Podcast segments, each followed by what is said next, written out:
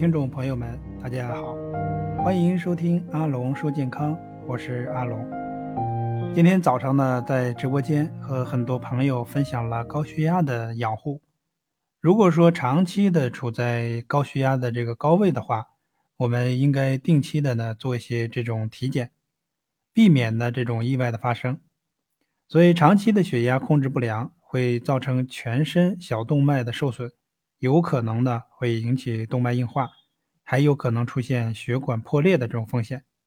如果血管破裂在脑部，那么就会出现脑淤血。如果这个血管受损以后，出现了这个血管的栓塞。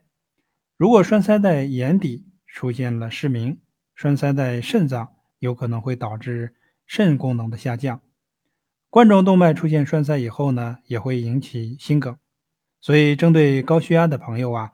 除了定期的进行血压的监测，还要定期呢进行一些高血压的体检。那需要做哪方面的一些这个检查呢？呃，如果是长期的血压控制不良，那么一定要做一些眼底动脉的检查，看看眼底动脉呢有没有因为持续高血压而出现受损。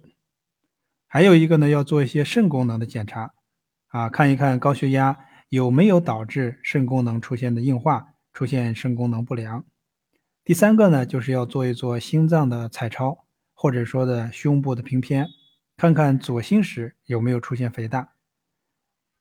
所以这三个器官呢，是我们身体重要的这个脏器，避免高血压对这三个脏器的这种影响，而导致身体出现严重的问题。所以我们在进行体检的时候呢，一定要关注这三个器官的体检。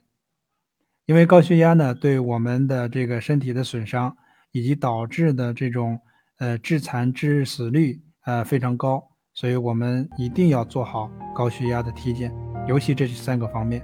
好，今天就分享到这里，我们下期再见。